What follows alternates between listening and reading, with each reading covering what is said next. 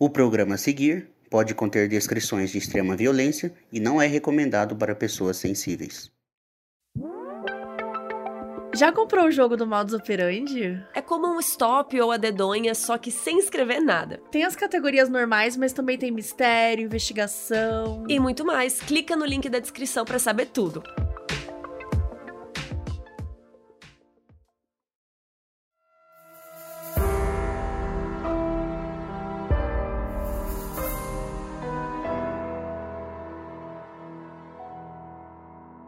A escola base era uma escola infantil conhecida por ter uma equipe muito atenciosa e carinhosa.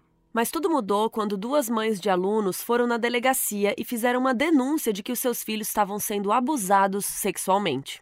Rapidamente, tudo isso se transformou num circo midiático sensacionalista, que hoje está marcado como uma das maiores vergonhas do jornalismo brasileiro. Eu sou a Carol Moreira. E eu sou a Mabê. E esse é o caso da escola base.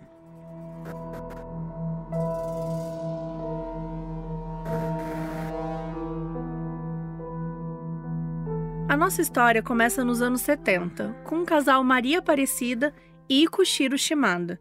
Eles moravam em São Paulo, capital. Os dois se conheceram porque moravam no mesmo prédio. Eles eram jovens, não tinham muita grana, aí se apaixonaram e decidiram juntar é, as, os trapos, as trouxinhas e morar junto. Todo mundo que conhecia os dois dizia que eles eram muito unidos e bem companheiros um do outro. O apelido da Maria Aparecida era Cida, então a gente vai chamar ela assim a partir de agora. Então a Cida e o Ikushiro se casaram e eles tiveram um filho chamado Ricardo. O Ikushiro, gente, esse nome é bem diferente mesmo, tá? Mas é isso mesmo. O Ikushiro e a Cida casaram e tiveram um filho chamado Ricardo. E daí o Ikushiro trabalhava como datilógrafo, mas aí com o passar dos anos começou a diminuir a quantidade de clientes, então ele achou que era melhor se atualizar, né, trabalhando com fotocópias.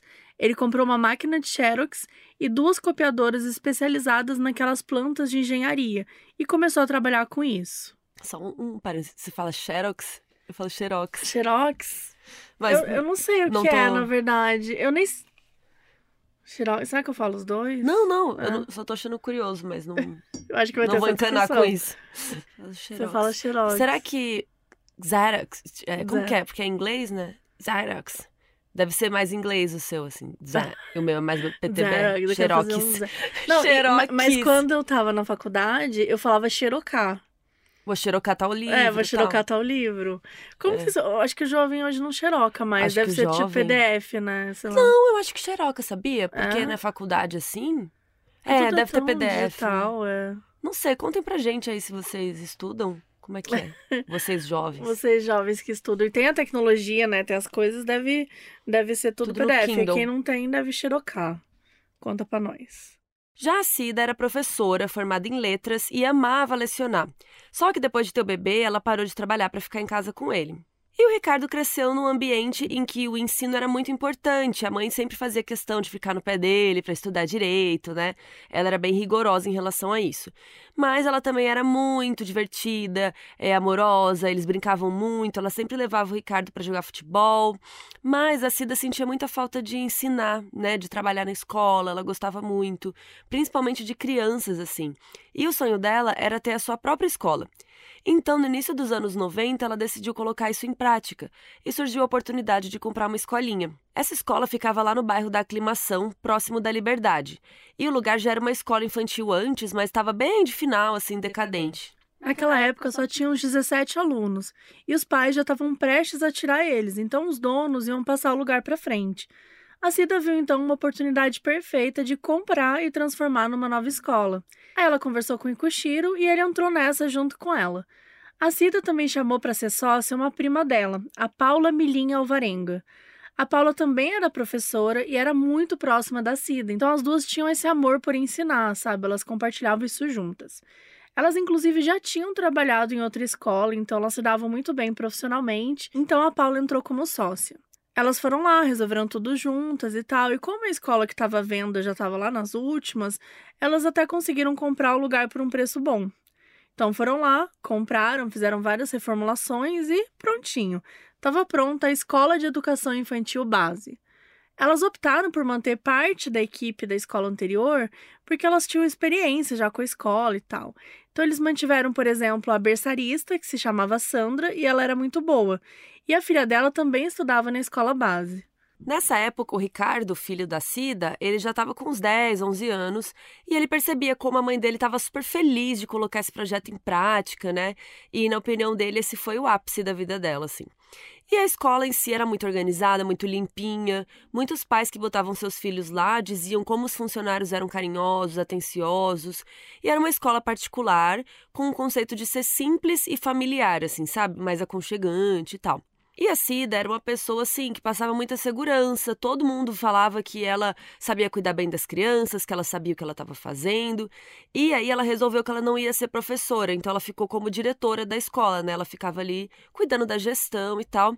E a Paula ficava como professora na sala de aula. E aí, quando a escola estava funcionando, eles continuaram fazendo várias reformas.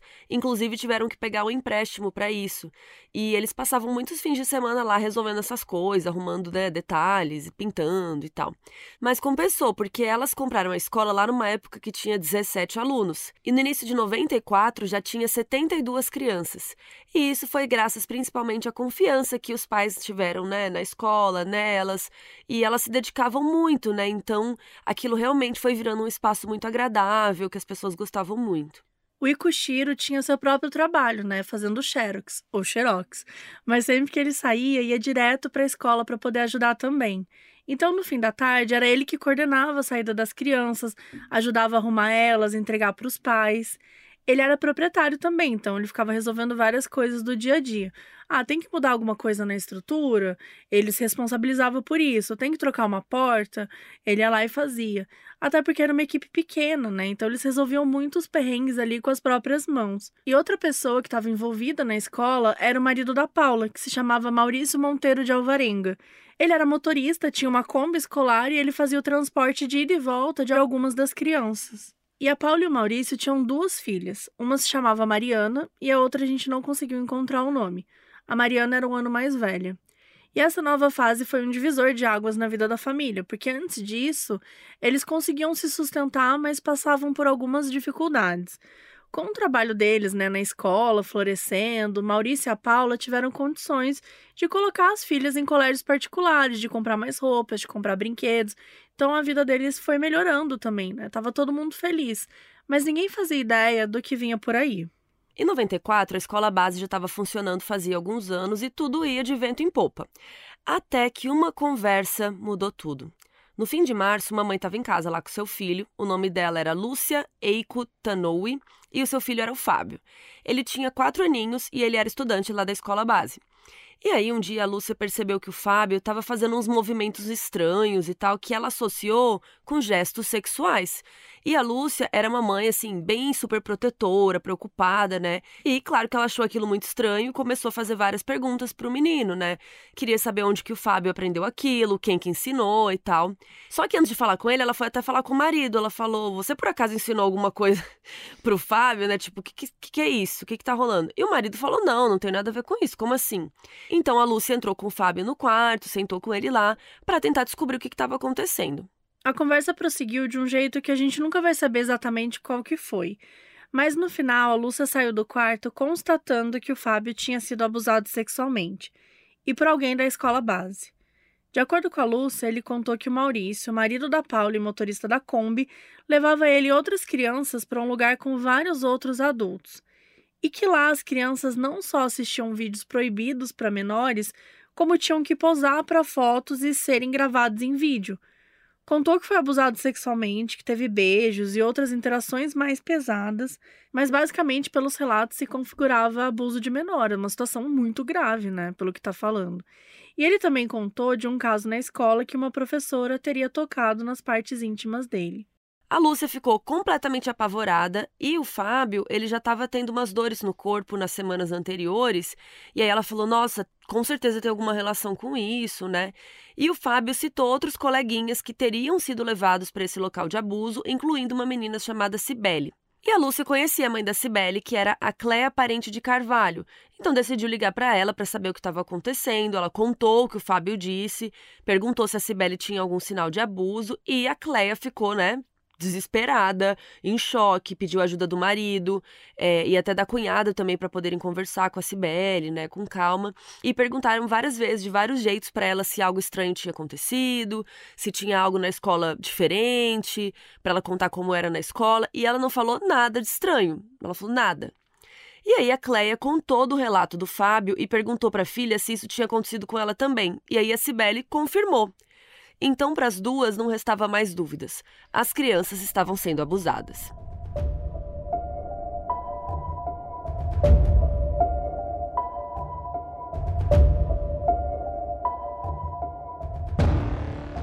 No dia 28 de março, a Lúcia, que é a mãe do Fábio, e a Cleia, mãe da Cibele, foram juntas até a sexta delegacia de polícia e denunciaram a situação. De acordo com elas, o casal de donos da escola, a Cida e o Ikushiro, estavam promovendo orgias sexuais e abusos de menores no apartamento. Esse apartamento seria supostamente o do Saulo e da Mara, pais de uma coleguinha da escola chamada Rodrigo, que também seria uma das vítimas dessa orgia. De acordo com a Lúcia, eles estavam envolvidos em tudo também. Falaram que o Maurício chegou a agredir as crianças algumas vezes, e assim, que as crianças tinham que assistir fitas eróticas, que os adultos reproduziam os acontecimentos com eles, os relatos eram muito longos e específicos, e a Lúcia e a Cléia falavam com muita ferocidade, assim, com muita certeza. O delegado que foi designado para o caso se chamava Edélcio Lemos. Ele ficou consternado com as acusações e rapidamente requisitou que as crianças fossem levadas para o Instituto Médico Legal.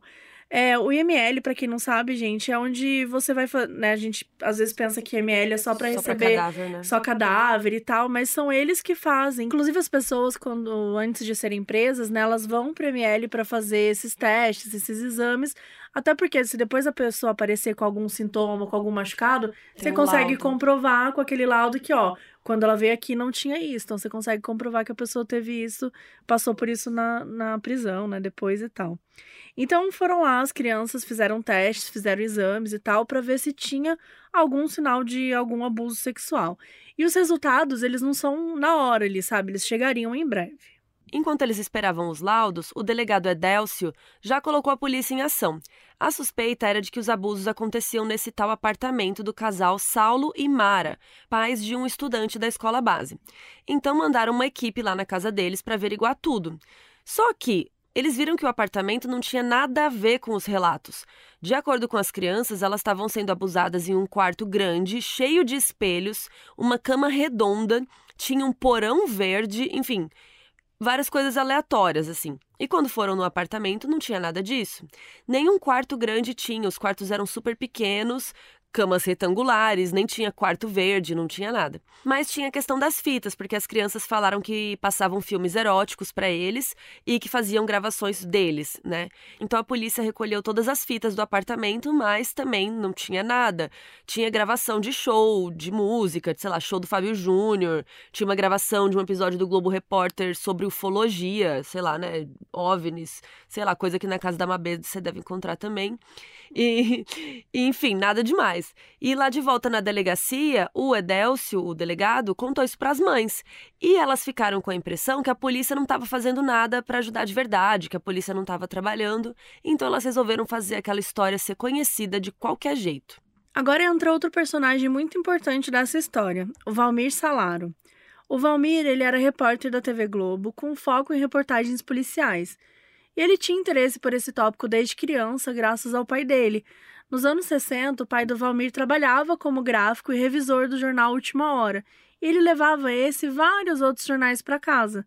E na época tinha muitas histórias de crimes, então o Valmir foi se interessando muito por elas. Quando cresceu, ele decidiu ser jornalista. Começou na profissão no início dos anos 80, no jornal Diário do Grande ABC, e foi cobrindo justamente a editoria de crimes.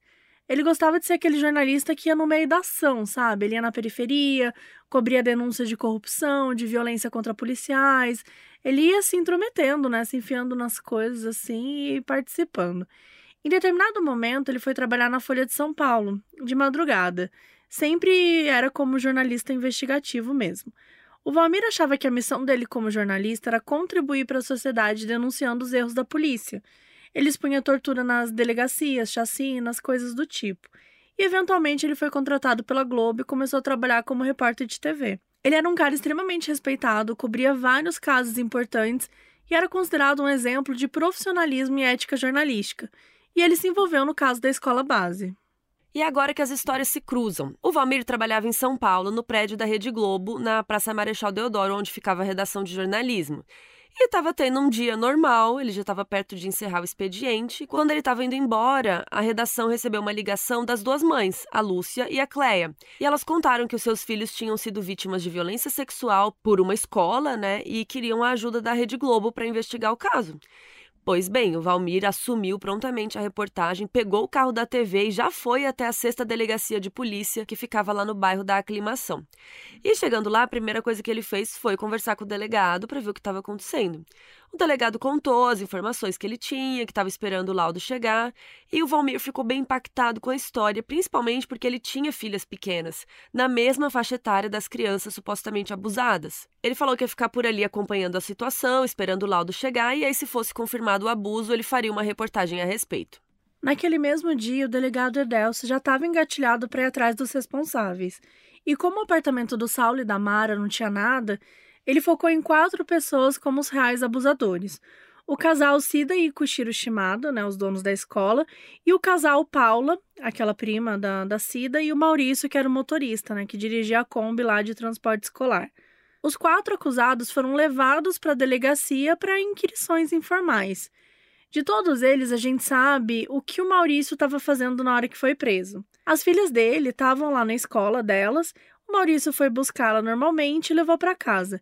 E quando chegou lá, estava cheio de policiais que prenderam Maurício.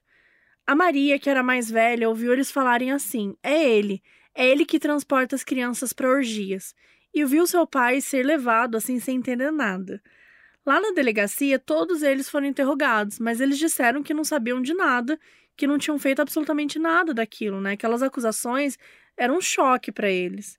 O Valmir até tentou falar com um casal estimado lá na hora, conseguir uma declaração deles, mas não conseguiu.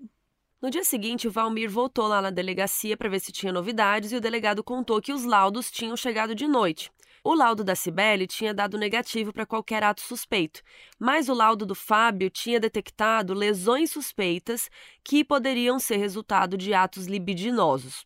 Ou seja, que possivelmente, sim, ele poderia ter sido abusado sexualmente. Então o Valmir voltou para a redação e começou a trabalhar na matéria. Naquela noite, ele apresentou um furo de reportagem e a matéria foi exibida no Jornal Nacional. Foi a primeira vez que veicularam essa notícia e já na mesma noite o Brasil inteiro começou a falar sobre esse caso. O Valmir era um dos jornalistas mais respeitados da Globo e a Globo sempre foi grande referência em jornalismo, né? Então, se esse furo estava saindo lá, só podia ser verdade. Então, num piscar de olhos, o Brasil decidiu o veredito. Naquela madrugada após a veiculação da notícia, começou uma vigília em frente à escola base.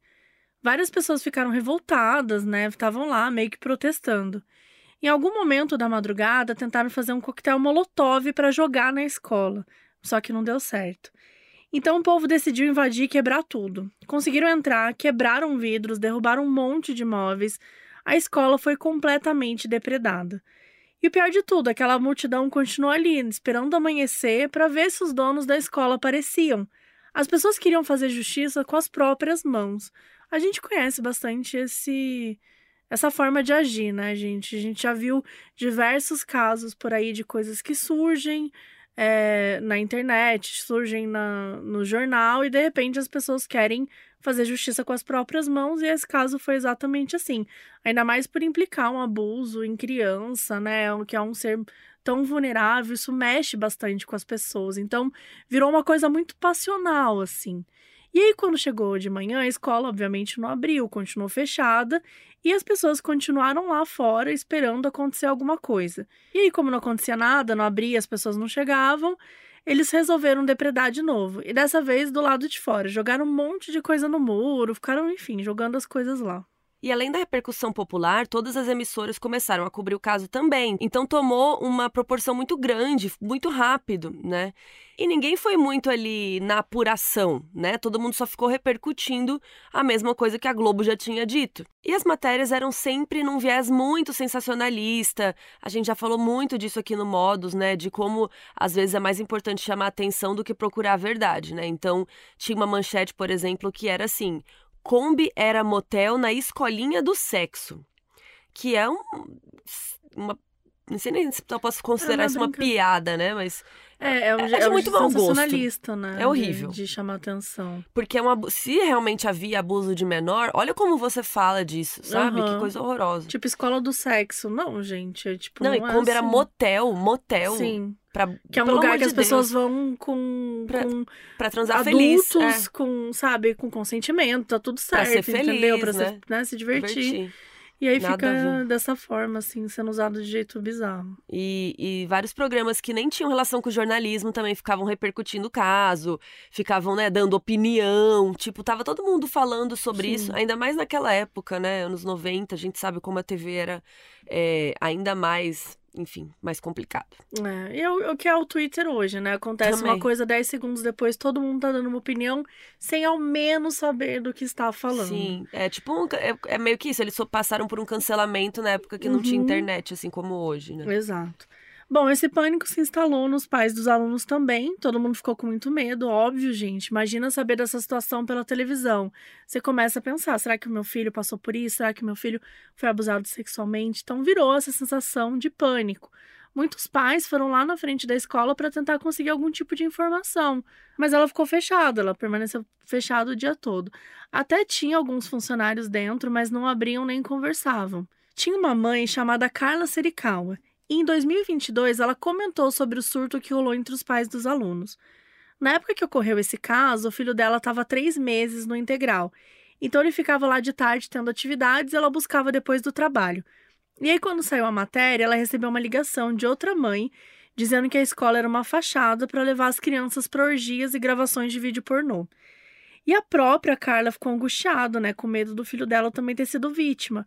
Ela lembra que o filho chorava antes de ir para a escola, então ela começou a se perguntar, né, por que, que se, se tinha a ver com isso e tal.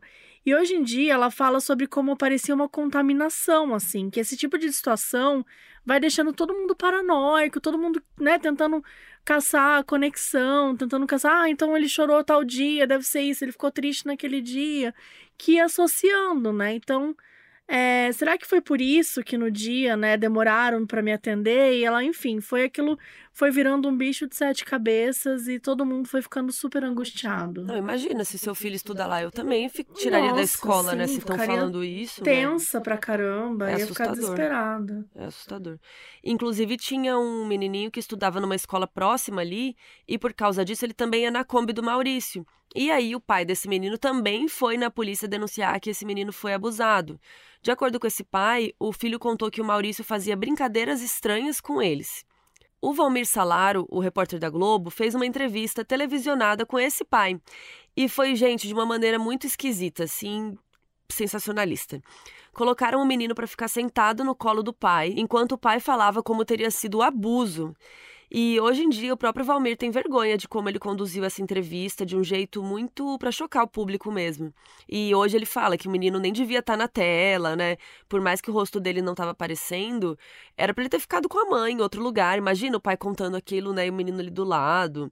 E a gente vai falar mais do que o Valmir acha mais pra frente. E por conta dessa história das coisas que aconteceu na Kombi, começou até a ter uma fiscalização maior em torno disso.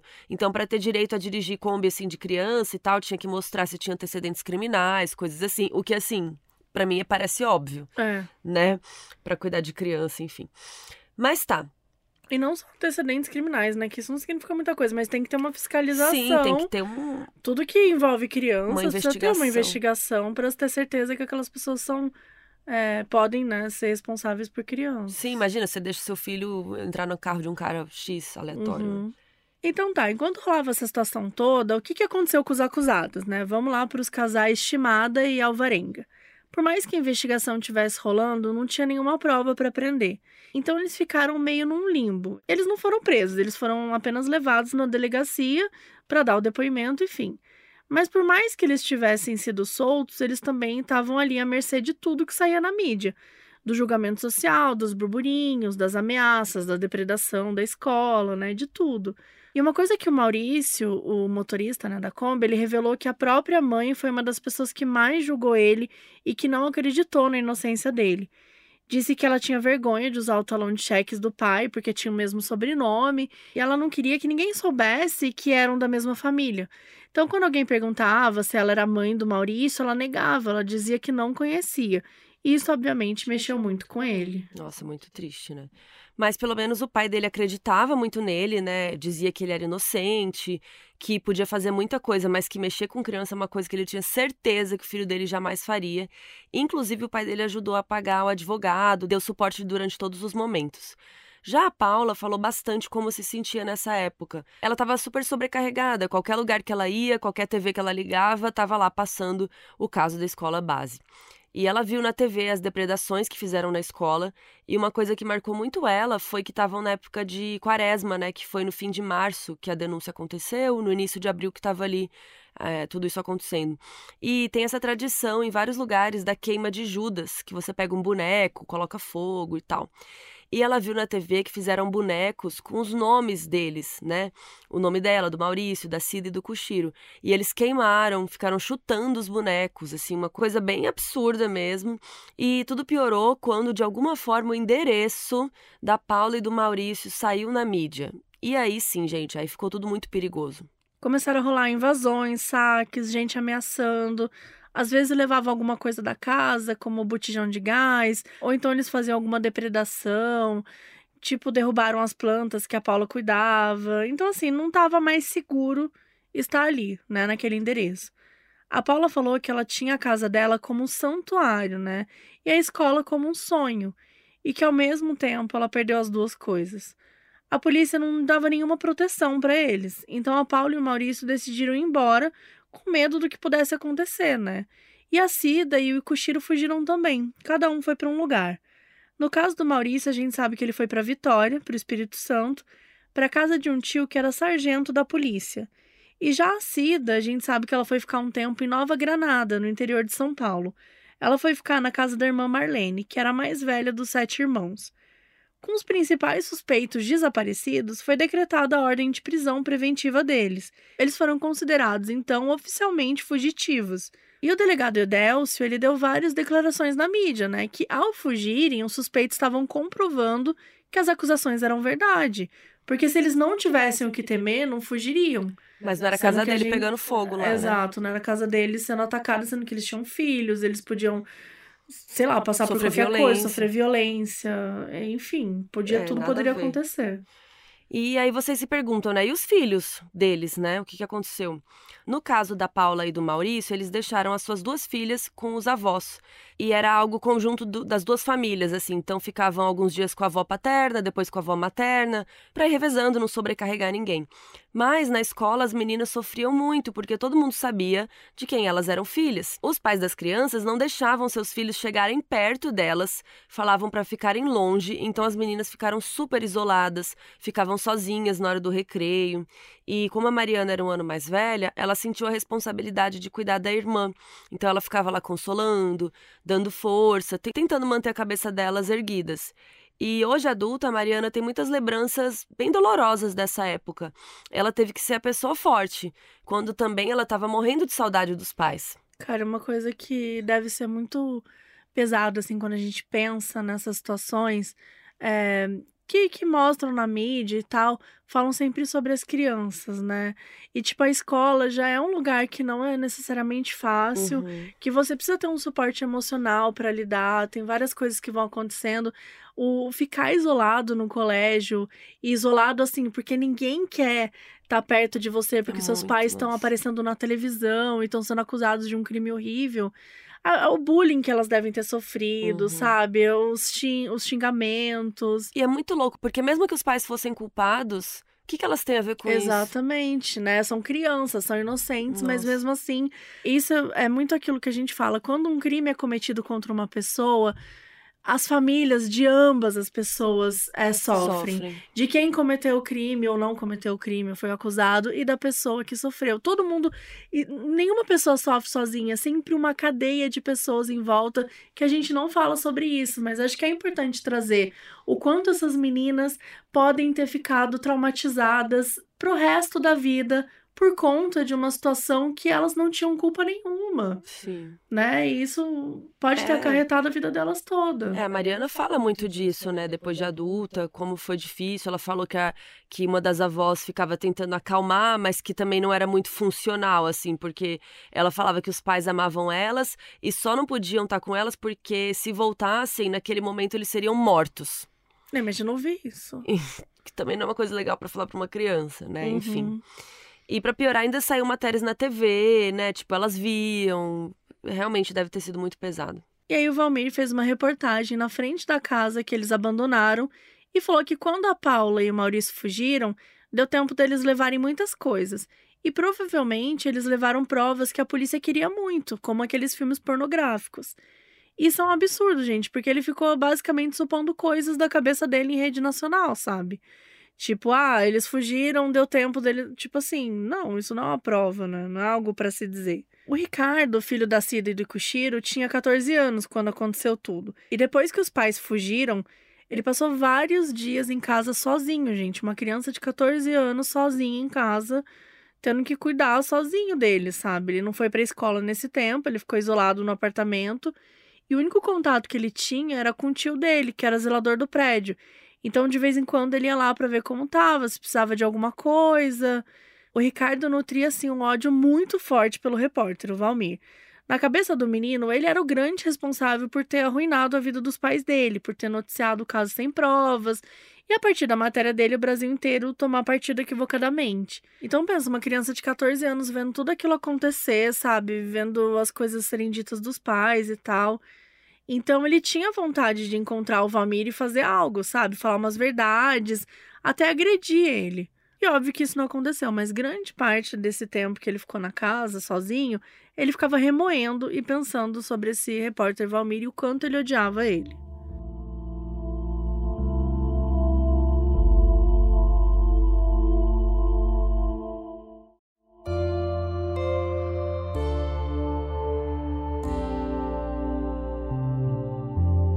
Primeira denúncia da escola base foi feita em 28 de março de 94 e a matéria foi ao ar no dia 29 de março. Desde então, várias coisas aconteceram ao mesmo tempo.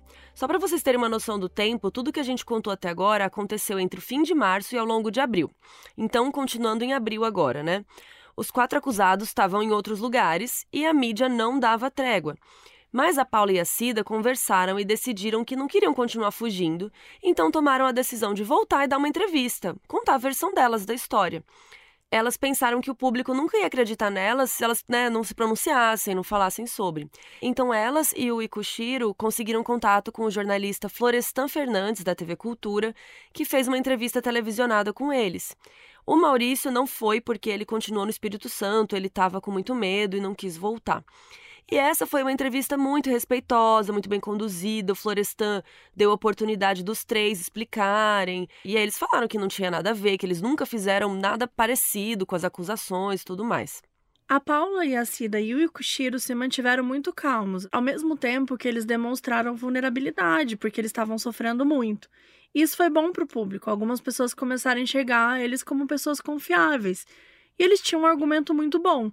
Se realmente tinha todo um esquema tão complexo envolvendo tantas pessoas, onde estavam as provas, né? Onde que estavam essas fotos, esses vídeos que eles gravaram?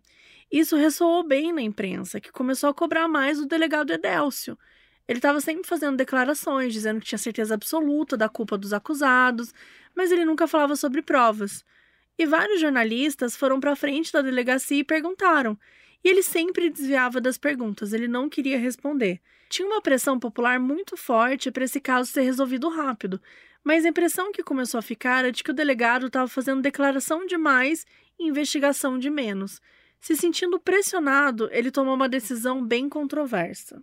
Lembram que tinha um terceiro casal supostamente envolvido no crime? O Saulo e a Mara Nunes, que eram pais de um estudante da escola base. Que na teoria rolava tudo lá na casa deles, mas o apartamento não tinha nada a ver com o que as crianças teriam falado. Então o delegado Edelcio mandou prender esse casal. Claro que eles negaram tudo, falaram que não tinha nada a ver, fizeram buscas no apartamento deles de novo e não tinha um vestígio de foto, vídeo, nada. E essa decisão do delegado de prendê-los não foi nem um pouco bem vista, né? Muita gente achou um absurdo eles serem presos sem prova alguma e teve até protesto na frente da delegacia. Aquela altura, todo mundo começou a perceber que a polícia não sabia o que estava fazendo. O delegado continuava falando que tinha provas, mas não falava quais, e ele ficou bem reativo com a imprensa, falando de maneira muito convicta que rolou o crime, que ele ia provar. O juiz do caso, Francisco Galvão Bruno, disse que aprovou a prisão do casal preventivamente para eles não fugirem. Mas depois que ele foi vendo como a situação estava indo, ele decidiu que precisavam soltar o Saulo e a Mara. E mais que isso, ele pediu oficialmente a substituição do delegado Edélcio, que foi afastado do caso. Então pronto, agora com ele fora, começou uma nova fase da investigação. Quem assumiu foram os delegados Gerson Carvalho e Jorge Carrasco.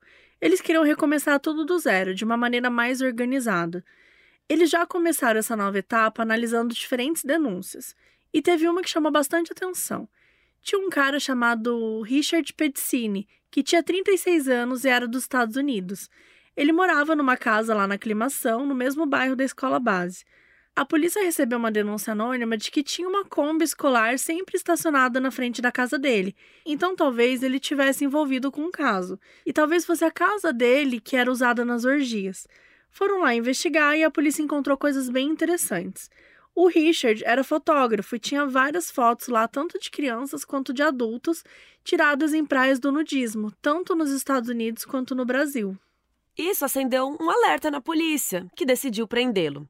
As duas crianças foram levadas até a casa dele para fazerem um reconhecimento, ver se elas lembravam daquele local, mas o máximo que aconteceu foi a Cibele começar a brincar com uma abelha de pelúcia que tinha ali na casa. E, gente, pronto. Isso foi suficiente para a mídia noticiar. Criança reconhece casa de americano como local onde aconteciam as orgias. E também tinha umas manchetes né, de mau gosto, que era tipo, americano taradão ataca na aclimação, umas coisas assim. Que vergonha. E depois de analisar tudo, o delegado Gerson chegou à conclusão de que não tinha relação entre o Richard e o caso da escola base. E depois de nove dias ele foi solto continuou um inquérito sobre ele com a suspeita de abuso sexual, mas eventualmente ele foi inocentado e o inquérito foi arquivado por falta de provas. E mesmo com esse passo em falso, a nova equipe responsável pela investigação continuou bem investida em descobrir a verdade. Mais de 70 pessoas foram ouvidas, incluindo crianças e os pais.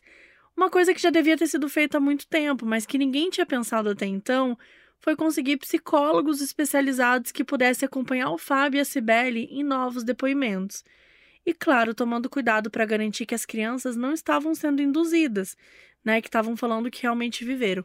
Gente, isso é muito importante. Inclusive, eu lembro de vários episódios de Law and Order que eles falam muito sobre como é difícil, até em situações de abuso, você, tipo assim, não pode ser nem nem nessas situações não pode ser qualquer psicólogo. Sim. Tem que ser assim, aquele que é especializado em falar, porque é, falar sobre o abuso, o adulto falar sobre abuso já, é já é, difícil. é difícil. Quantas vezes a gente Quantas vezes adultos não negam, tentam fingir que não aconteceu, né? Escondem e tal. Imagina uma criança que não tem ainda é, uma capacidade de entender o que aconteceu. Às vezes tem medos, tem várias coisas em e jogo. E a gente fala muito sobre confissões falsas, né? De Exatamente. a polícia induz a pessoa a falar, você tava lá não sei onde, Exato. não sei onde, não sei onde. E aí a pessoa vai lá e fala, imagina uma criança, a mãe perguntando, sabe? Exatamente. Ela não entende o que é para falar, o que não é, né? Então precisa de pessoas que são especializadas nisso, né? E foi só nesse momento que eles resolveram fazer isso.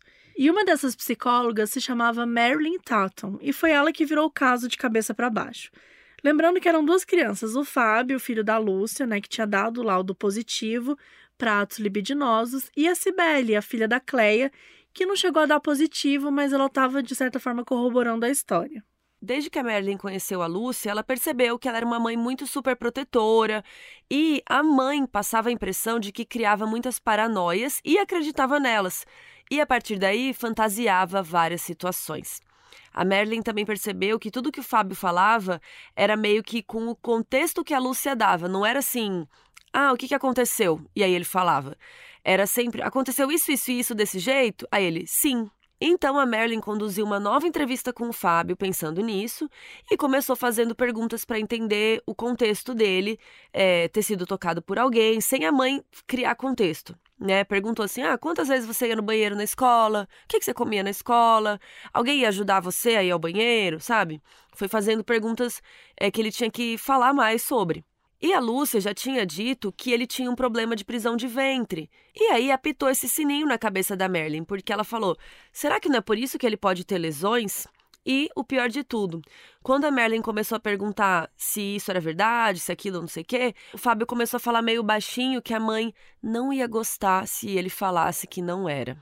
E foi quando ela soube disso que a Merlin mandou para o delegado Gerson a informação de que o Fábio tinha um problema urinário e aí ele pediu um novo exame do ML.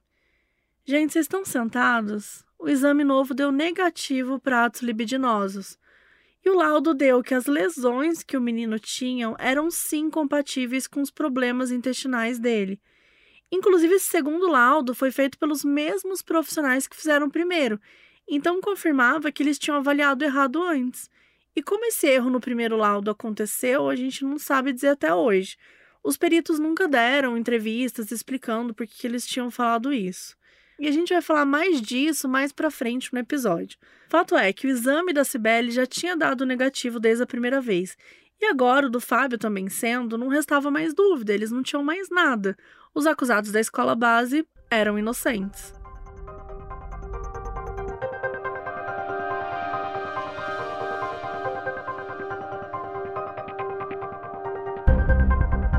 Depois de muita conversa, os delegados responsáveis e os psicólogos chegaram à conclusão que realmente não havia ocorrido nenhum crime. E esse processo de investigação levou várias semanas. O caso começou no fim de março de 94, né? E a polícia só anunciou oficialmente a inocência deles em junho. Mas pensa, esse tempo foi o suficiente para destruir as, as vidas deles, né? Os acusados foram comunicados que era para eles irem na delegacia prestar os últimos esclarecimentos e que eles não iriam ser presos. E lembram que o Maurício estava lá no Espírito Santo? Pois bem, gente, o cara já estava indo fugir do país. Ele estava com um uniforme do correio e ele ia tentar ir para Argentina e de lá para o Canadá. Mas aí chegou a ordem dizendo para ele voltar para São Paulo, que não iam prendê-lo, né? E o Maurício decidiu voltar para depor. Quando ele chegou na delegacia, tava aquele Lola Palusa na entrada, né? Um monte de repórter, um monte de gente curiosa. O Maurício ficou muito assustado. Mas ele entrou, ele passou um tempão falando com o delegado Gerson e começou a chorar muito, dizendo que não tinha cometido nada do que ele foi acusado. O delegado repetiu esse processo com os outros acusados também, com a Cida, com o Ikushiro com a Paula, e constatou que realmente eles eram inocentes.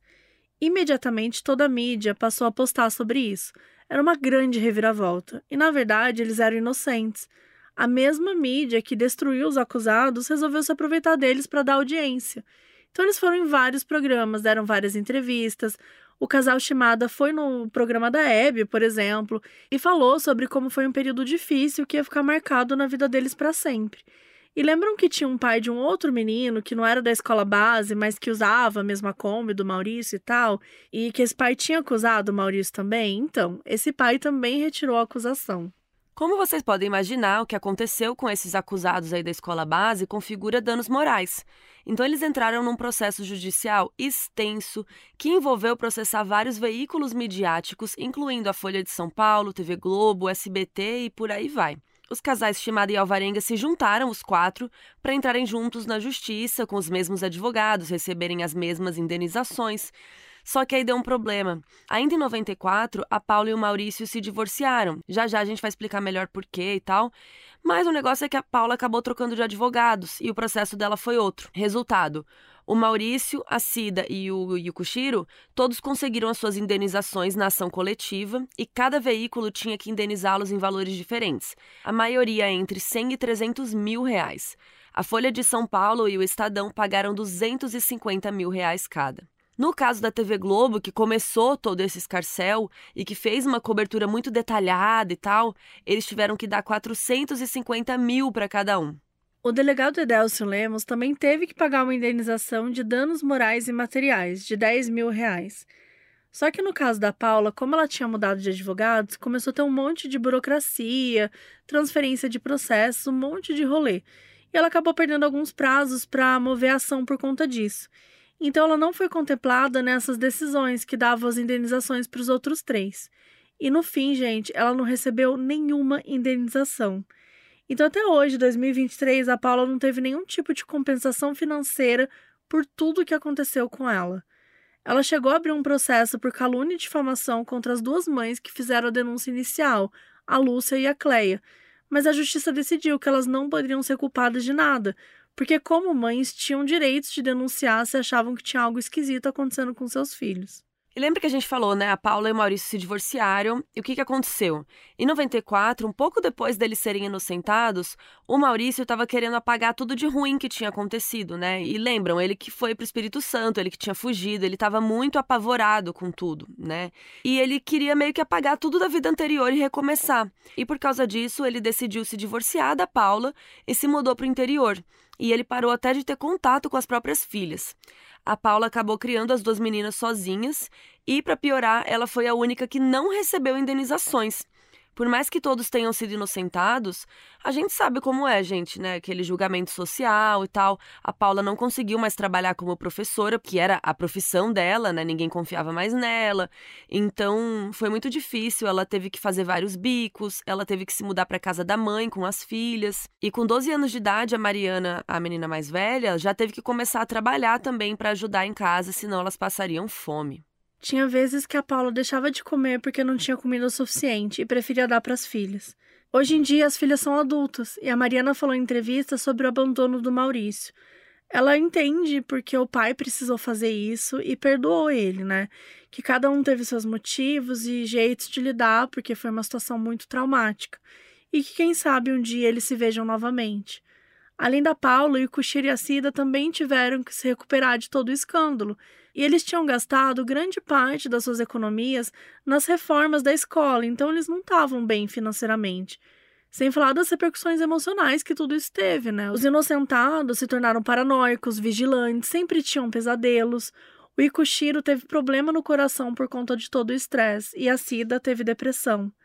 O tempo foi passando e todos foram refazendo as suas vidas aos poucos, mas sempre com essas cicatrizes emocionais. E a vida seguiu, anos passaram, só que a gente descobriu que tinha coisas muito piores. Os inocentados revelaram algo perturbador.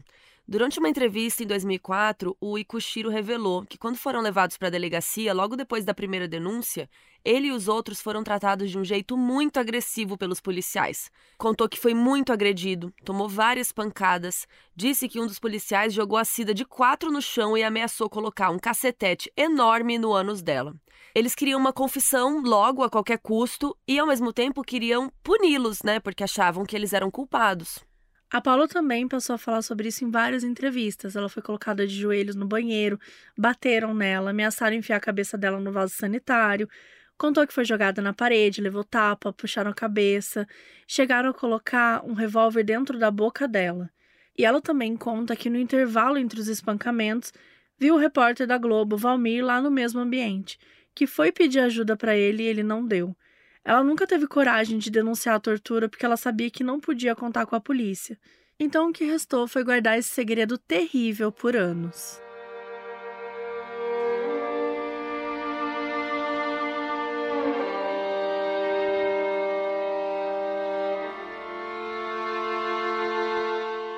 A Cida acabou ficando com depressão depois desse caso todo e a situação dela foi ficando muito delicada. Ela chegou até a tentar contra a própria vida e isso foi muito traumático para o filho deles, né, para o Ricardo. O Ikushiro e o Ricardo conseguiram convencer a Cida a procurar ajuda médica, mas aí veio uma outra notícia muito triste. No hospital descobriram que ela tinha um câncer no estado bem avançado e pouco tempo depois, em 2007, a Cida faleceu. Alguns anos depois, em abril de 2014, o Ikushiro faleceu também. Ele tinha 70 anos na época. O Ricardo ficou muito mexido com a perda dos pais e ele tinha muita raiva dessa mentira toda que destruiu a vida deles para sempre. Vamos falar agora um pouco sobre o Valmir, né, sobre o repórter. Em 2022, ele estrelou um documentário original do Globoplay chamado Escola Base, um repórter enfrenta o passado. E é um doc bem interessante, porque ele realmente faz uma meia-culpa de tudo que aconteceu, analisa erros na própria cobertura e reflete sobre como as notícias afetaram a vida dos acusados. E ele contou várias coisas que valem a pena a gente comentar. Primeiro, ele disse que por mais que ele tenha uma carreira longa e celebrada, ele não consegue se enxergar como um repórter de sucesso, porque até hoje essa história atormenta ele. Ele fala que quando ele fica de frente com uma câmera, que flashes desse caso vêm na mente dele. E na casa dele, ele guarda material sobre a escola base até hoje. Fotos das pessoas acusadas, matérias que saíram na época, cópias de laudos, vários arquivos. E isso afetou bastante o jeito como ele decidiu fazer jornalismo pelo resto da sua carreira. A gente tem um episódio aqui no Modus sobre o caso da menina Isabela Nardoni, o episódio 40. E o Valmir foi uma das pessoas que cobriu muito ativamente esse caso. Inclusive, no episódio, a gente fala de uma entrevista que foi dada para o Fantástico do Alexandre Nardoni e da Ana Carolina Jatobá. E quem fez essa entrevista foi o Valmir. E ele foi muito criticado por essa entrevista, porque algumas pessoas acharam que ele pegou muito leve com eles. E aí no documentário ele explica isso, né? Porque esse fantasma da escola base assombra ele, porque ele nunca deu a chance dos acusados falarem a versão deles. Então, esse caso Nardoni envolvia criança, era algo muito delicado, então ele pegou mais leve por isso, porque ele falou, vai que eles não são culpados também, né? Então ele preferiu fazer dessa forma. Ele disse que se o caso da escola base acontecesse hoje, o que ele faria diferente era esperar um pouco mais para liberar a matéria, que ele tentaria falar com os acusados para conseguir declarações dele. E outra coisa interessante que rolou no doc, é que ele tentou ir atrás das mães dos meninos, né, da Lúcia e da Cleia, para tentar conversar com elas, mas elas não quiseram falar. Mas ele conseguiu falar com alguns dos acusados, com a Paula, com o Maurício e com o Ricardo, que é filho da Cida e do Cuxiro. Na época do caso, Valmir teve contato com um casal chamado na delegacia, com a Paula na carceragem e viu Maurício de longe, mas nunca mais interagiu diretamente com eles desde então. Depois que eles foram inocentados, a Cida mandou para ele um livro chamado Somos Todos Inocentes, da Zíbia Gaspareto. É um livro de ficção sobre uma pessoa presa por um crime que nunca cometeu. A Cida escreveu tipo uma dedicatória, um texto para ele no início do livro, e o Valmir nunca teve coragem de ler, ele não se sentia confortável. O que ele sabia é que o Ikushiro tinha um ódio enorme por ele, chegou a dizer que ia matá-lo, que achava ele responsável por tudo o que aconteceu de errado na vida deles. Então ele ficou com medo do texto da Cida ser algo nesse quesito, e nunca leu. O Ricardo aceitou conversar com o Valmir, hoje ele já tem mais de 40 anos, e ele contou que quando ele tinha 14 anos, quando tudo rolou, ele sentia muita raiva dele, que queria se vingar, queria falar um monte de coisa na cara dele, mas que hoje ele entende que é uma situação mais complexa que isso. E ele também revelou mais sobre a tortura na delegacia. Disse que o pai dele, o Ikushiro, foi levado para um beco e agredido. Ele disse que os pais ficaram magoados e marcaram muito a figura do Valmir porque ele foi o primeiro que deu a notícia. Então, era como se ele sintetizasse toda a injustiça que passaram. Na presença do Ricardo, Valmir decidiu ler o texto da Cida, e era uma carta perdoando ele por tudo, dizendo para achar fé e força para seguir em frente dizendo também que os erros ou enganos dos outros talvez fossem nossos se estivéssemos nas circunstâncias dos outros. Ricardo disse que perdoou Valmir completamente e eles continuaram mantendo contato. Inclusive, o Ricardo escreveu um livro chamado Filho da Injustiça, contando da vida dele e de tudo que os pais e ele passaram. Em maio de 2023, o livro já teve um evento de lançamento. E hoje, quando a gente estava gravando, ainda não está disponível nos sites, mas no site da editora Casa Flutuante está como em breve. Por sinal, foi o Valmir que escreveu o prólogo para o livro do Ricardo. Outra conversa que o Valmir teve no documentário foi com a Paula, e eles conversaram principalmente sobre a tortura dela, porque ela dizia que o Valmir viu ela sendo torturada e não fez nada. E ele falou que não tinha percebido isso. Então, no documentário, a gente consegue entender melhor que, na verdade, os dois estão falando a verdade, né? A Paula realmente foi torturada, foi algo horrível, a gente já contou, né? Que ela foi jogada na parede, levou tapa. Ela disse que chegaram a colocar um revólver na boca dela. E aí ela viu o Valmir entrando ali no ambiente e ele estava numa intenção de conseguir uma entrevista. Só que aí ela foi pedir ajuda para ele, mas ele não entendeu que era porque ela estava sendo torturada, né? Ele perguntou o que ela e os outros acusados fizeram com as crianças, porque a intenção ali era fazer a reportagem. E aí um auxiliar que estava com o Valmir perguntou se estavam batendo nela. Então o Valmir estendeu o microfone e perguntou se ela queria falar alguma coisa, para ela contar. Só que, né, tipo, na frente dos policiais. Só que a Paula não falou nada porque ela ficou com medo, né? Principalmente de fazerem algo com as filhas dela. E daí o Valmir foi embora com o auxiliar e ela continuou passando pelos abusos. E nos anos seguintes, ela continuou quieta porque ela não tinha coragem de mexer com a polícia. A gente sabe que isso acontece muito, né, gente? A gente, como ela vai se sentir protegida se ela estava sendo espancada pela própria polícia? No fim das contas, a Paula disse que ela perdoa o Valmir por tudo que aconteceu e que é para ele se desculpar também. E na conversa com o Maurício foi a mesma pegada. Foi a primeira vez que eles conversaram presencialmente. Maurício contou todos os jeitos que isso afetou a vida dele, a dificuldade de contratarem ele para alguma coisa, e falou que o Valmir deveria ter se preocupado em ouvir o lado deles, que até hoje não entendia o motivo daquelas acusações. Tanto que é essa hora no doc que o Valmir tenta conversar com a Lucy e com a Cleia para entender um pouco mais, mas ele não conseguiu.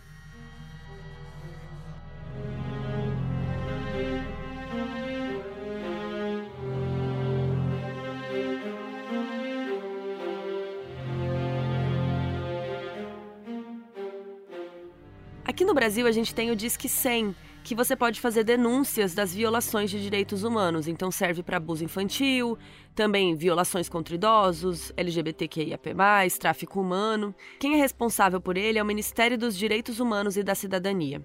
O Disque 100 funciona 24 horas por dia, todos os dias, fim de semana, feriado. Inclusive, dados recentes do próprio Ministério revelam que houve um aumento de denúncias em relação a abuso de menores. Nos quatro primeiros meses de 2023, ocorreram 9.500 denúncias sobre crimes sexuais contra crianças e adolescentes. Em 2022, o número total de denúncias foi 11 mil, então esse ano, só em quatro meses, já foi mais de 9 mil. Isso não quer dizer necessariamente que os crimes tenham acontecido mais, mas muito provavelmente que as pessoas estão mais conscientes estão denunciando mais. Todo ano sai o Anuário Brasileiro de Segurança Pública, com dados importantes sobre diferentes crimes. E sempre que sai um ano, gente, significa, na verdade, que aqueles dados são do ano anterior. Então, os dados do Anuário de 2022 refletem 2021 e teve 45.994 casos de estupro de vulnerável, um número de 2 mil a mais em comparação a 2020. 61,3% desses casos foram cometidos contra meninas com menos de 13 anos de idade. Em 95% dos casos, o agressor era um homem e 85% dos casos era alguém que conhecia a vítima, sendo 40% pais ou padrastos, 37% tios ou irmãos e 8% avós. 76,5% dos estupros acontecem dentro de casa, ou seja, a maioria dos abusos sexuais acontece por alguém da família em um ambiente que você mora ou frequenta. E lá no nosso site, modusoperandipodcast.com, a gente sempre coloca vários conteúdos de vários episódios. Nesse aqui, a gente vai ter vários conteúdos sobre esse documentário que a gente está citando aqui, sobre os livros, vão ter os dados e tem essas matérias também com esses dados que a gente acabou de falar. Uma coisa que é muito importante da gente falar e que foi muito discutida até nesse. ainda é, né, discutida nesses últimos anos, é a educação sexual nas escolas, né? Que sei lá por que tem gente que acha que isso é ensinar as crianças a transar. Né? Exatamente. Né? Só que é justamente. Uma grande polêmica bizarra. Idiota. Que porque Exato. é o contrário, é a gente ensinar as crianças o que, que é apropriado e o que, que não é, o que, que seria um adulto pedir para ela fazer uma coisa estranha, pedir para não contar alguma coisa para os seus pais, tocar nas partes íntimas dela. Então, a criança tem que saber isso sim, desde pequenininha, desde cedo, o que, que é privado dela, o que, que os adultos, né, o que, que as pessoas não podem fazer com ela, inclusive os próprios pais, né? A gente está falando que é muito da própria família. Então, que, que haja essa confiança para conversar para os pais tudo que está acontecendo na escola, com o avô, ou com o tio, ou com alguém que está ali fazendo alguma coisa estranha. A criança tem que ter noção do que é estranho, do que. Mesmo que ela não saiba o motivo, né? É, a gente tem que ter essa educação sexual. E isso também evitaria casos como esse que aconteceu aqui na escola base, né? Que a mãe foi perguntando umas coisas ali para a criança e aí, não, não sei, né? A psicóloga aqui do caso falou que a mãe foi criando uma fantasia ali na cabeça dela e foi repassando isso para a criança falar que aquilo tinha acontecido, né? Então, é muito triste esse caso ter acontecido assim e com certeza eu sou super a favor da educação sexual desde cedo e quando eu tiver filhos eu vou fazer isso com certeza. Mas enfim. É, inclusive tem um filme de ficção que é muito bom que chama A Caça, que é com o Mads Mikkelsen, que fez o Hannibal naquela série, que é um ator que depois também ficou super bombado, ele é perfeito. E esse filme é uma ficção, né, mas tem muitas similaridades com a escola base, porque o personagem dele trabalha num jardim de infância e uma menininha acusa ele de ter abusado dela. E aí o filme mostra todo essa, esse caos na cidade, as acusações, as perseguições que ele sofre, o julgamento. É, é um filme muito triste, muito bom. Tá disponível no Prime Video, recomendo muito. O caso da escola base ficou marcado na história do jornalismo, como um exemplo de quão nocivo o poder da mídia pode ser para a percepção de um caso. A gente viu que famílias inteiras foram traumatizadas para o resto da vida por conta dessas acusações. E no fim, é a vida das pessoas que está em jogo.